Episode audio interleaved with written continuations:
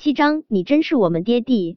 顾言也看到了这张照片，他一瘸一拐的冲过来，激动的抓住陆廷琛的手机。哇，陆九，你什么时候有了这么大的儿子？你也太深藏不露了。兄弟，我一直以为你不行，没想到你连儿子都有了。他不是我儿子。陆廷琛淡淡说道：“不是你儿子，你蒙谁呢？你们长这么像，他怎么可能不是你儿子？”顾衍摸了下屏幕上叶小宝的小脸，随即咋咋呼呼的对着陆廷琛说道：“陆九，你快从实招来吧！你孩子妈妈是谁？应该不是叶安好吧？叶安好这几年一直演戏，没听说怀孕生子啊？想到了些什么？”顾衍恍然大悟的说道：“陆九，难道这是你老婆给你生的？你金屋藏娇这么多年。”我还没见过九嫂呢。对了，九嫂好像是姓叶，叶陆九。九嫂是叫叶什么来着？忘了。陆廷琛清贵的俊脸上没有丝毫的波动，仿佛说的是一个与他毫不相干的人。顾衍，好吧，连自己老婆名字都不记得，真无情，这么无情。这孩子应该不是九嫂生的。顾衍清了清喉咙。不过话说，这个孩子到底是你跟谁生的啊？孩子都有了，你却不闻不问。陆九，你也太不是人了吧？还有九嫂，也太可怜了。一个叶安好还不算，现在又冒出来个私生子，你让九嫂情何以堪啊？我可怜的九嫂，你怎么就嫁给了陆九这个人渣呢？陆廷琛无视顾衍的叽叽喳喳，他拿过手机。就给拐个爹地带回家发了条消息，你在哪里？我过去接你，做亲子鉴定。拐个爹地带回家，福星小区，我和妹妹在小区门口等你。陆廷琛蹙了蹙眉，福星小区貌似是一个很老旧的小区，他们就住在那里。想到那个酷似自己的孩子，可能每天过着贫困清苦的日子，陆廷琛心里莫名扯了一下。有点疼。顾衍的关注点和陆廷琛完全不一样。自从看到叶小宝的照片后，他的眼神就几乎焦灼在了陆廷琛的手机上。看到妹妹那两个字，顾衍的眼珠子几乎从眼眶中瞪出来。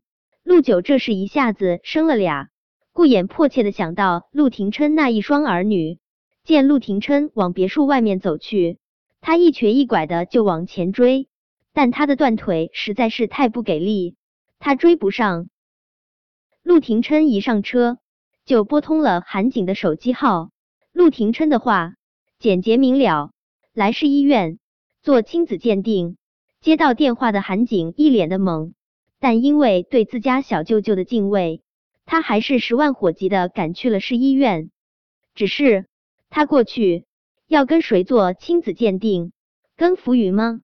接人这种事本来是用不着陆廷琛亲自做的，但不知道为什么，陆廷琛现在迫切的想要见到那个酷似自己的小男孩。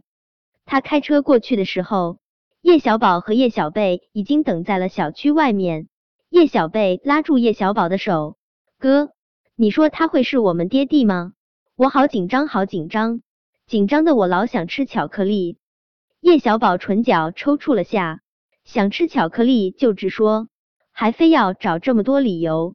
虽是这么想，他还是从口袋里掏出一颗巧克力，塞到叶小贝手中。他面上依旧是冷冰冰的，但是眼底的温柔怎么都掩盖不住。看到这块巧克力，叶小贝那是一个满足啊！他吃下这块巧克力，水汪汪的眼睛更是欢喜的弯成了两个小月牙。陆廷琛看到的就是这幅画面，穿着黑色小西装的小男孩，酷酷的站在一旁，看向小女孩的时候，却带着明显的宠溺与温情。穿着粉色蓬蓬裙的小女孩，抱着他的胳膊，笑靥如花，一副岁月静好的模样。陆廷琛的胸口轻轻颤了下，他感觉到自己那颗冷硬的心。仿佛出现了一道裂缝，有一种称之为柔情的陌生东西，在他的胸腔中泛滥成灾。叶小宝和叶小贝也注意到了那辆黑色的兰博基尼。叶小贝抬起胖乎乎的小手指了指，这该不会是百分之五十爹地的车吧？嗯。叶小宝看了下车牌号，他破解过陆廷琛的资料，这辆车的确是他名下众多名贵跑车其中的一辆。得到了自家哥哥肯定的回答，叶小贝脸上的笑容更加灿烂。他冲到陆廷琛的车前，用力挥舞着胳膊，百分之五十跌地。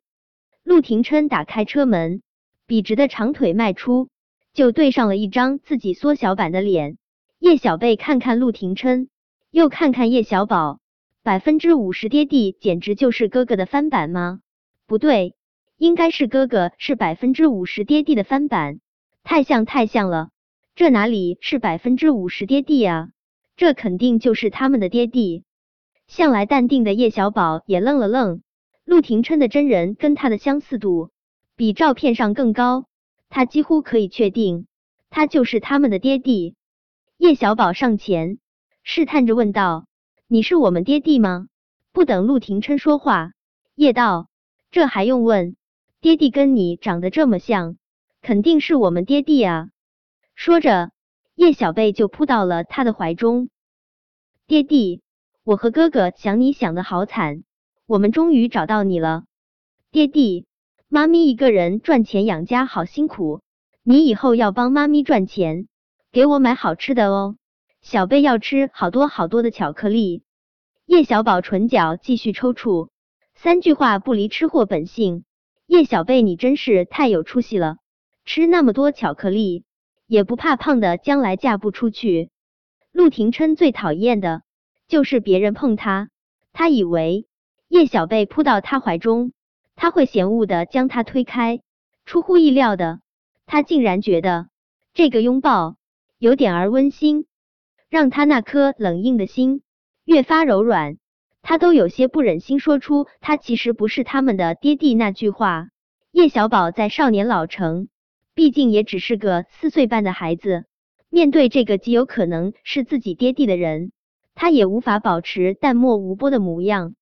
他上前一步，声音中带着明显的激动：“你真的是我们爹地吗？”二零一二年六月八日晚上，你去过雷霆酒店。